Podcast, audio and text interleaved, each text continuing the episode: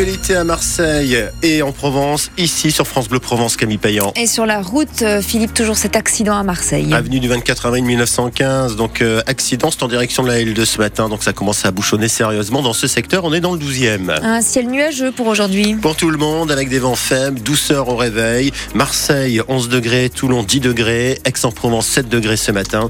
Et pour cet après-midi à Marseille 17 degrés, Toulon 16 degrés et à Aix-en-Provence vous aurez 17 degrés cet après-midi. La une ce matin, Camille, des promesses pour Marseille. Annoncé sur France Bleu Provence il y a quelques minutes par la secrétaire d'État à la ville, la Marseillaise Sabrina Agresti-Roubache. Elle veut accélérer, dit-elle, la rénovation urbaine dans les quartiers où la drogue, la violence sont animés, où il y a un manque de moyens, où les habitants vivent dans des conditions insalubres. C'est d'ailleurs aux habitants du parc Caliste, dans le 15e arrondissement, copropriété dégradée, que la secrétaire d'État s'est rendue hier pour échanger avec des habitants qui s'impatientent, Fred Chapuis. Oui, Sabrina Agresti-Roubache s'est mise à porter d'engueulade. Moi, je suis Zara. On veut faire bouger des choses. De quoi vous avez besoin? Vraiment, on a besoin de refaire les, les voiries. C'est une évidence. Les, les caves, elles sont pleines pourries, avec plein de microbes et tout ça. Je sais exactement D'accord, de non quoi vous mais parlez. on, on voudrait votre aide. Oui, Car malgré l'argent disponible, plus de 50 millions d'euros et la volonté politique affichée, la vie de Zara ne change pas. On voit rien venir, hein. c'est c'est pas la peine. hein. Pas de blabla, surtout pas blabla, parce que les blabla, ça mène à rien. Très critique aussi Bruno, habitant du parc Alice depuis plus de 30 ans. Ils viennent, ils viennent euh, se montrer, hein, et puis voilà. La sécurité, elle y est tout le temps. Le plan de réhabilitation, c'est quoi? Mais on veut de l'action. Des paroles aux actes, Sabrina Agresti-Roubache est bien placée pour savoir que la patience des Marseillais est plus que limitée. Un reportage Fred Chapuis pour France Bleu Provence. On suivra donc les promesses de la secrétaire d'État qui euh, donc les a faites notamment euh, auprès des habitants et sur France Bleu Provence ce matin. Eux aussi ont des attentes et eux aussi s'inquiètent. Les étudiants de la Porte d'Aix à Marseille qui se retrouvent loin de conditions sereines pour étudier. Porte d'Aix devant des écoles d'informatique, d'architecture ou encore d'urbanisme. C'est ambiance trafic de drogue, rix ou encore vol. Une insécurité permanente que raconte Alexandre, responsable du collectif de la Porte d'Aix. Des gens ils sont là à, se shooter devant nous, sous nos yeux, et ils laissent leurs seringues par terre euh, avec du sang euh, qui reste autour des seringues. Et puis après, la porte d'Aix aussi c'est un urinoir public, c'est-à-dire que nous, pour rejoindre notre établissement, on passe littéralement devant un, urinoir public. Et puis, bien évidemment, comment ne pas parler de la porte d'Aix euh, en oubliant les points de deal. En fait, on a deux, trois points de deal qui sont installés en permanence sur la porte d'Aix, et c'est ça notre quotidien. Voilà, ben, vous les entendez très bien crier hein, depuis tout à l'heure au feu d'artifice.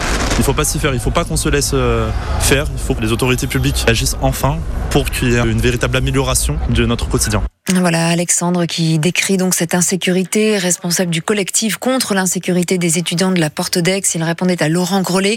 Le collectif réuni en ce moment même devant la mairie pour demander des moyens alors que se tient le conseil municipal de la ville. Et face à l'insécurité, y a-t-il toujours des zones de non-droit? Donc euh, à Marseille à cause du trafic de drogue Nous vous posons la question au cœur de l'actu ce matin. Est-ce que vous êtes concerné par ces trafics près de chez vous? Vous avez dû même peut-être déménager, changer vos habitudes. Venez nous raconter tout cela ce matin 04 42 38 08 08. Sans surprise, le mouvement de grève des contrôleurs à la SNCF est bien suivi dans la région. Un TGV sur deux supprimé. Même chose pour les intercités entre Marseille et Bordeaux. Et sur les TER, pas de train entre Marseille et Miramas. Le trajet est assuré par des cars, mais seulement deux fois par jour. Dans le sens Marseille-Miramas, c'est à 10 16h45 et 20h30. Et dans l'autre sens, 17h25 et 18h40. Plonger dans la Méditerranée entre le Mucem et le Fort Saint-Jean va devenir une réalité. Ne parlez plus de projet de bassin à côté du Mucem. Le 21 juin, maillot de bain pour tout le monde. La piscine en eau de mer sera accessible. 3000 mètres carrés entre le Mucem et le Fort Saint-Jean donc.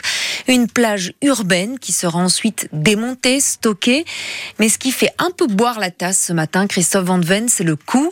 6 millions et demi d'euros. Autant d'argent donc pour trois mois de baignade. Pourquoi cela coûte si cher? Alors d'abord parce que la zone concédée par la métropole n'est pas la plus facile à exploiter. Sous les quais, des cavités pourraient aspirer les baigneurs. Il faut installer des grillages de protection. Ensuite, la ville a choisi d'acheter toute la structure, notamment le quai en bois amovible, fabriqué sur mesure. Cette piscine naturelle est la concrétisation de trois années de mobilisation pour l'association des libres nageurs. Alors quand certains parlent parle de caprice onéreux. Florence Joly répond ceci. Franchement, on peut mettre 6 millions et demi dans un bassin qui permette l'accès à la baignade à tous. De mettre en regard une piscine et un point de baignade, je trouve que c'est pas tout à fait pertinent étant donné que les piscines ont un coût de fonctionnement bien supérieur. Le fait de pouvoir avoir un accès à l'eau est essentiel dans un contexte où les étés vont être de plus en plus chauds, la population va avoir besoin de points de rafraîchissement. Ce bassin, de par ses dimensions, s'y prête complètement. Démocratiser la mer, après le premier été en test, un bassin d'apprentissage de la natation sera arrimé au ponton, et là aussi, ça a un coût. Christophe Van Ven pour France Bleu Provence, 3000 mètres carrés pour vous donner une idée. C'est l'équivalent de deux piscines olympiques, un bassin que n'aurait pas fait d'ailleurs la secrétaire d'État à la ville, Sabrina Agresti-Roubache. Jamais de la vie, a-t-elle dit il y a quelques minutes sur France Bleu Provence. Eux ont bien bu la tasse, ils ont même coulé hier. Les Bleus en waterpolo, battus en demi-finale des championnats du monde de Doha lors d'une séance de tir au but. L'équipe de France qui compte de nombreux joueurs marseillais, c'est vrai. Prochaine étape tout de même, une dernière chance pour se rattraper la petite finale pour décrocher la médaille de bronze samedi face à l'Espagne. Et à la fin, L'OM ne gagne pas. Voilà, cela reste un triste refrain. Oui, l'OM toujours frustré ce matin après le match nul de partout face au Shakhtar Donetsk hier soir, match aller des 16e de finale de la Ligue Europe. Un match nul, c'est pourtant pas si mal normalement en phase aller, mais l'OM aurait pu gagner. Et oui, une fois de plus, on le répète, deux fois même, deux buts marqués et deux fois l'OM rejoint au score dans les minutes qui ont suivi. De quoi enrager un débuteur, Pierre-Emerick Aubameyang. Il faut réaliser qu'on est en train de se, se punir nous-mêmes. Il faut qu'on prenne conscience que ah, ce qu'on fait, c'est pas bon du tout. C'est pas bon du tout parce qu'on peut pas faire autant d'efforts et, et, et, mener ici et, et derrière euh, encaisser tout de suite euh, coup sur coup. Donc euh, voilà, il faut il faut qu'il y ait une prise de conscience de, de, tout le monde en tant que groupe parce que ça, ça peut plus durer tout simplement. C'est comme un virus. Et pour pour l'enlever, ben, il faut se rendre compte que, que ce qu'on fait, c'est pas assez. Excusez-moi le terme, mais il faut se bouger le cul, tout simplement.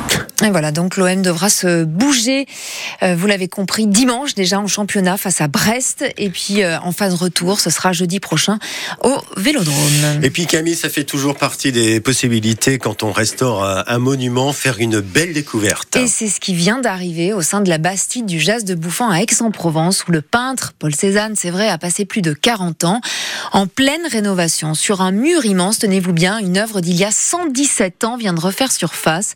C'est la découverte d'un simple coup de pinceau qui a alerté des experts qui ont ensuite mené une vraie enquête, un travail minutieux qui permet de dire aujourd'hui qu'il s'agit sans doute d'une œuvre entre 5 et 6 mètres carrés qui représenterait une vue d'un port, peinte donc par un Cézanne encore très jeune, un Cézanne junior, avec sa blouse sans doute pleine de taches, qui avait déjà aussi peut-être une barbe en bataille. Cézanne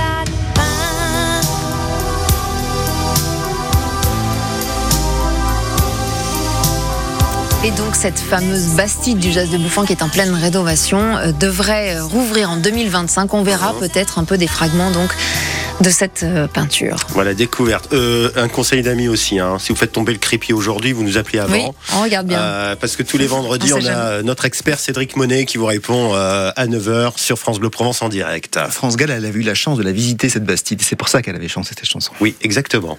Euh, elle l'a trouvé triste au départ et puis elle a vite apprécié cette chanson pour la petite, la petite histoire. La petite touche de David aussi. C'est notre fin. précision. vendredi.